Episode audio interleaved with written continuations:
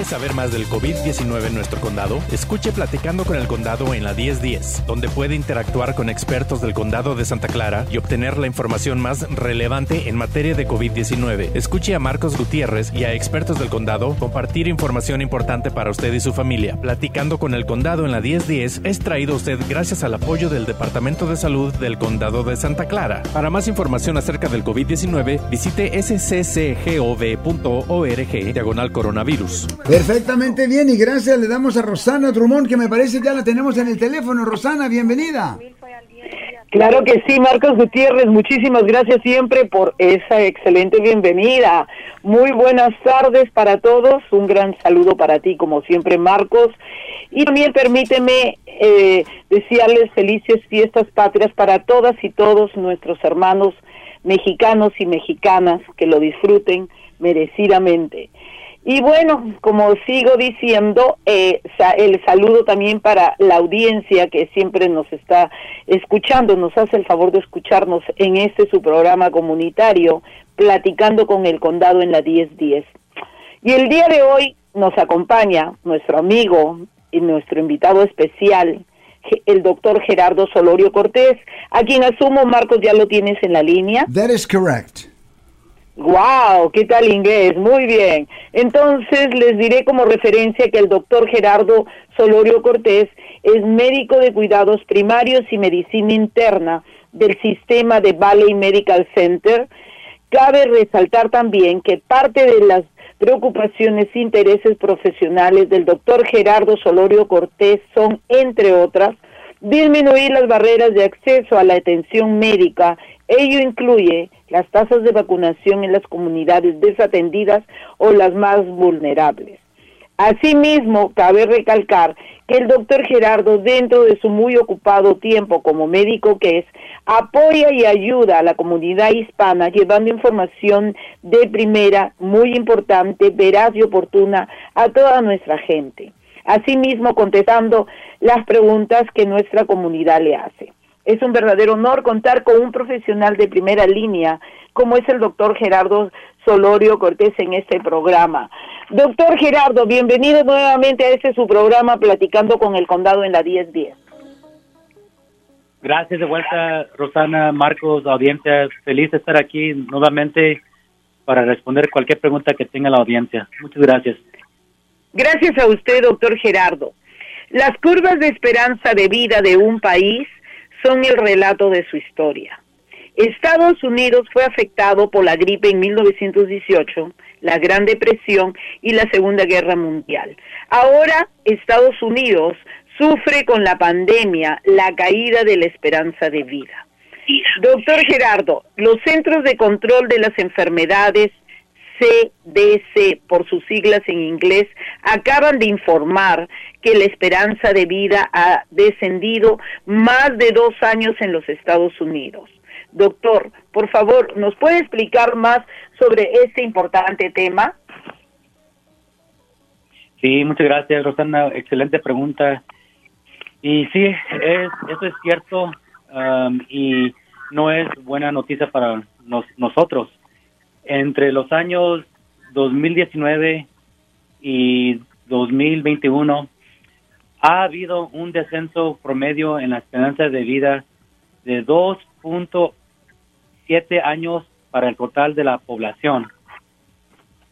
Esto ha sido en gran parte impulsado por el COVID, um, que es la causante, enfermedad que causa enfermedades, sería la tercera atrás de um, cáncer y enfermedades cardiovasculares aquí en Estados Unidos.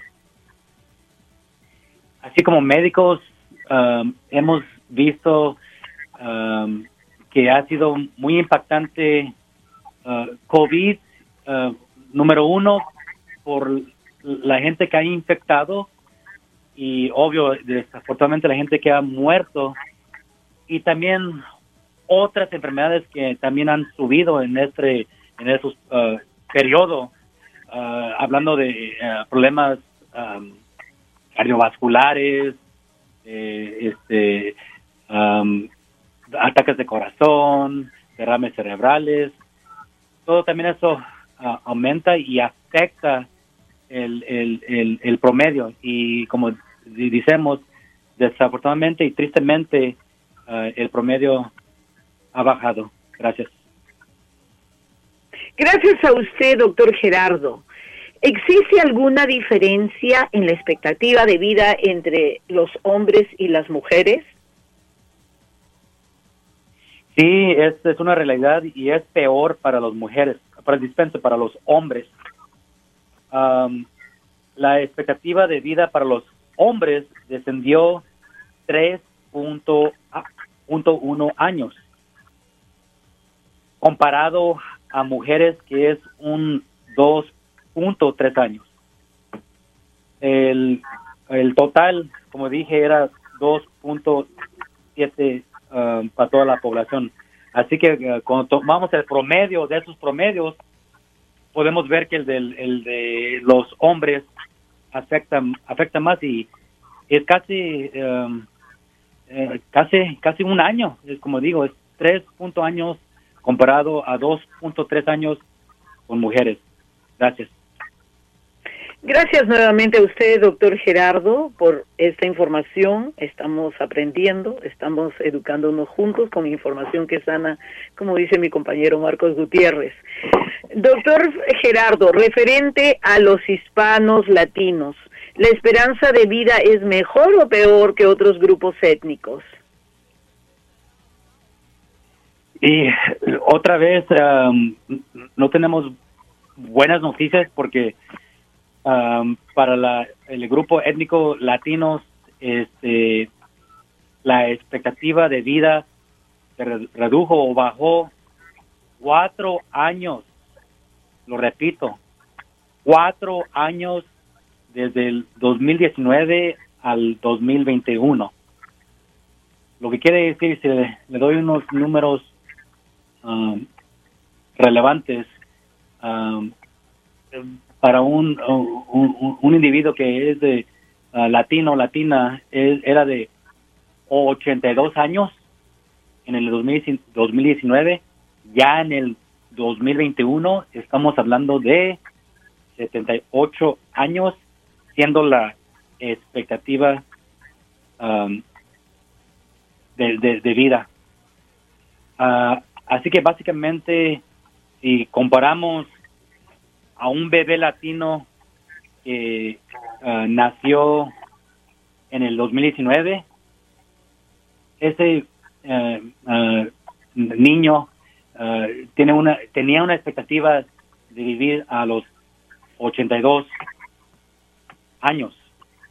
Ahora, un bebé, bebé latino que, que nació en el 2021, este, la expectativa es vivir a los 78 años. Así que es una diferencia de cuatro años. Gracias.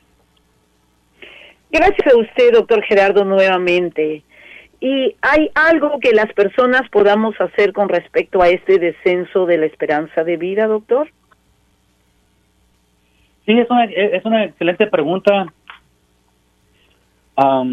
Un poco complicado porque son diferentes factores influyen um, ese, esa expectativa de, vida. Um, como dije hace unos minutos, um, el COVID-19 afectó ese, ese número mucho. lo que sí quiero decir es que uh, solamente estamos tomando en cuenta uh, este periodo, hablando de 2019-2021.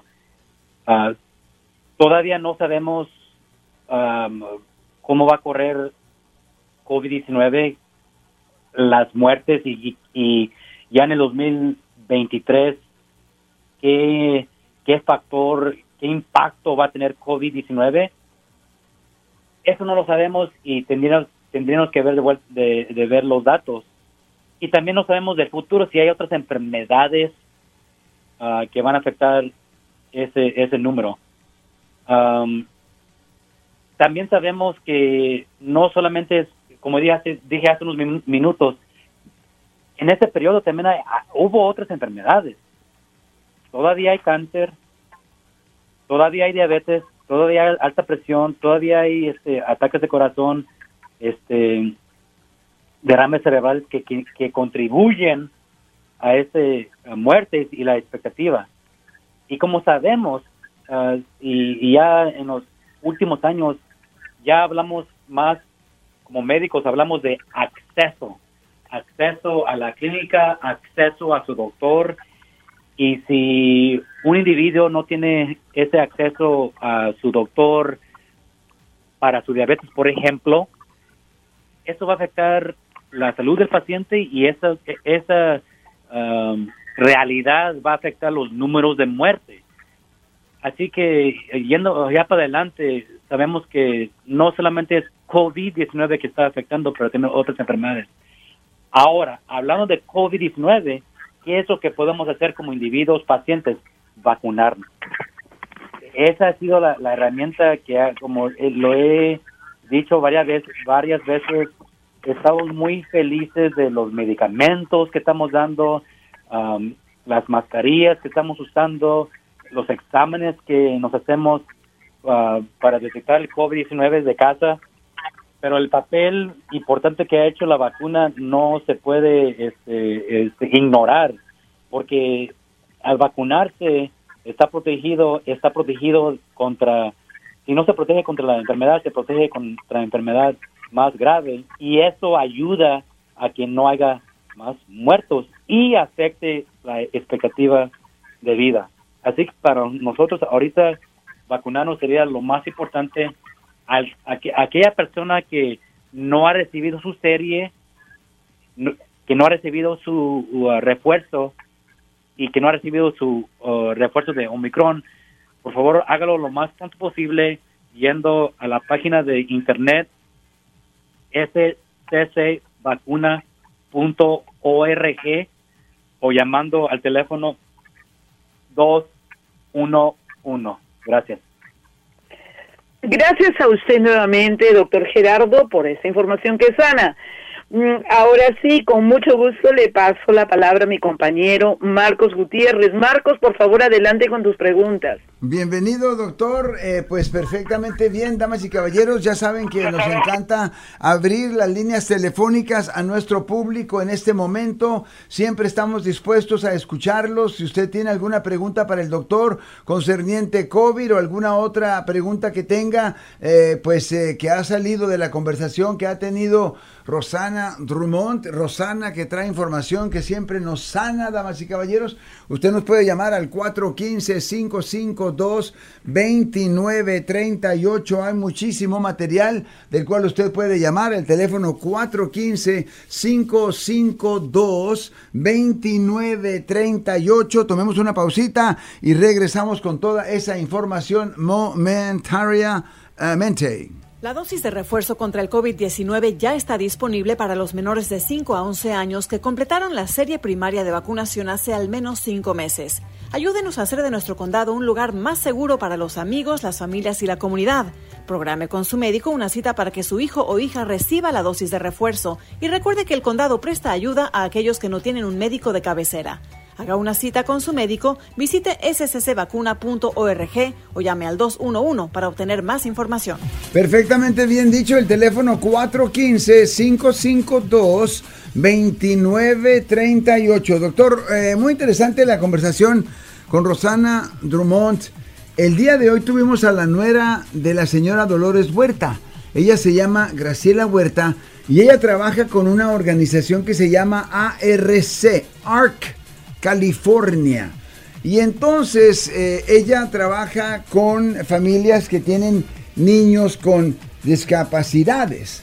Y entonces ella nos estaba diciendo que esta organización ya ha llegado al full tope y están exigiendo sus derechos como pacientes porque en general a los niños discapacitados en la comunidad latinoamericana, mexicoamericana, no se le está dando el servicio que se le debe de dar. Y ella dice que el énfasis que ellos tienen es de educar a nuestra gente a demandar más, a empoderarnos y a decir esto no es suficiente, necesitamos mejor servicio del sistema, especialmente ahora que vamos a hacer, pues, que tenemos los números que tenemos en los Estados Unidos como latinos. Entonces mi pregunta que le hago yo a usted, ¿esa es la razón por la cual no recibimos adecuadamente más de todo? Eh, estoy seguro que la contestación sería de que de una manera u otra no hay equidad, no hay justicia en la medicina y a los latinos y a los afrodescendientes nos llega menos cuidado. Eh, ¿Qué es lo que opina usted sobre todo esto, este sermón que me acabo de aventar? No, este, Marcos, siempre muchas gracias por excelentes comentarios, preguntas. Quiero decir, ah, básicamente, este, diciéndose, sí, estoy de acuerdo de que en una enfermedad, estamos hablando que, que qué es lo que influye, contribuye a, una enfermedad. Y ahora estamos hablando, hay una, este, eh, eh, hablando de equidad racial, étnica y de todo, uh, sea um, este, de género, uh, uh, sexual, de, de, tener casa, no tener casa. En, en inglés nombramos los social determinants of health o los determinantes sociales de salud. ¿Qué es eso? Son los factores económicos, sociales, el entorno físico, el entorno donde vive la comunidad. Todo eso contribuye un 50% a una enfermedad. Lo que quiero decir, como uh, um, dijiste en unos minutos, si estamos hablando de discapacidades de individuos, um, un paciente, este, lo que va a influir a, este, a curarse o ir a, a, curar o, tratar esa enfermedad, 50% va a ser factores sociales, económicos y el entorno. ¿Y qué son esos factores sociales? Varios. Podemos empezar con eh, el poder hablar es, este, el poner, poder, eh, poder hablar el idioma, poder ir a ir a ir, a ver a su médico, poder usar la internet para obtener esa información. Unos no tienen esa esa, esa fortuna. poder salir de, su trabajo para ir a, ver su médico. Unos no pueden. ¿Por qué? Porque trabajan entre las 8 y 5. ¿Y qué pasa a, a esa enfermedad? La diabetes se empeora Así que esos factores sociales, nosotros como médicos, um, la salud pública, el condado, este, los, nos estamos enfocando, enfocando más para ayudar al paciente y para ofrecer esos servicios. Um, y como dijiste, uh, uh, hablando de Graciela Huerta, yo creo que estaba hablando sobre que la gente, como, uh, y por eso me gusta su programa, difundir esta información y decirles que sí, hay servicios, hay médicos, hay el condado de Santa Clara uh, yendo a nuestras clínicas a conectarlos a cualquier programa que tengan nosotros, donde usted puede hacer, ser este, tener la aseguranza para que obtenga su, su cuidado por X enfermedad, diabetes o otra cosa. Así que hay varios factores y ya, ya este, este estamos mirando que sí, el cuidado del médico, mi trabajo todavía tiene un, tiene un, un, un, espacio y es, eh, y es necesario, pero solamente lo que yo hago contribuye un 20% a esa enfermedad. El 80% va a ser de otras cosas, teniendo el dinero para, para, para, comprar este, comida adecuada, teniendo la aseguranza para ir al médico, teniendo el tiempo, teniendo el carro, ir a ver su médico. Así que hay muchos factores. Pero eh, eso sería mi respuesta. Gracias. ¿Y hay optimismo, doctor? ¿Cree usted que eh, la industria médica tiene conciencia? Obviamente en Santa Clara tienen conciencia, pero en general en California, en los Estados Unidos, ¿cree que finalmente estamos llegándole a, las autoridades que distribuyen las riquezas eh, finalmente para poder encontrar un poco más de justicia? Excelente punto, Marvin. Muchas gracias. Um, ya, yo estoy, este, tengo la esperanza, eh, optimismo de ah, esos temas. Cuando yo estaba de, en la escuela de, medicina ya hace, vamos a 20 años, este, se hablaba un poco, no, no, no era algo de enfoque. Ahora los estudiantes de medicina, enfermeras, enfermeros, trabajadores sociales, este, ponen, ponen el enfoque a estos ah, factores porque a una compañía, a un hospital, a una clínica, a un este eh, persona, persona de negocios, vas a querer pagar la aseguranza o el, el, carro o el transporte en vez de pagar algo más caro que sería la cirugía para el corazón.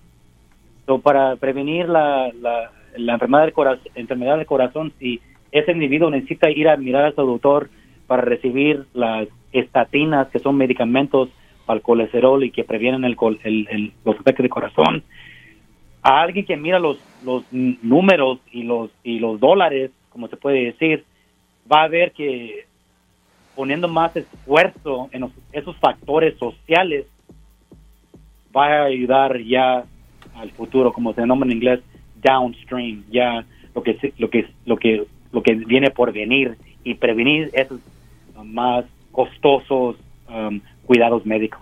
Gracias. Rosana Drummond, eh, ¿alguna, una, ¿alguna última pregunta? Tenemos como dos minutos y nos despedimos, por favor, si play. Claro que sí, doctor eh, Gerardo, siempre es un placer tenerlo aquí. ¿Y, ¿Y cuál sería el consejo, doctor Gerardo, para nuestra comunidad, para mantener una vida sana y, y bajo estas circunstancias que se dan de la caída de esperanza de vida?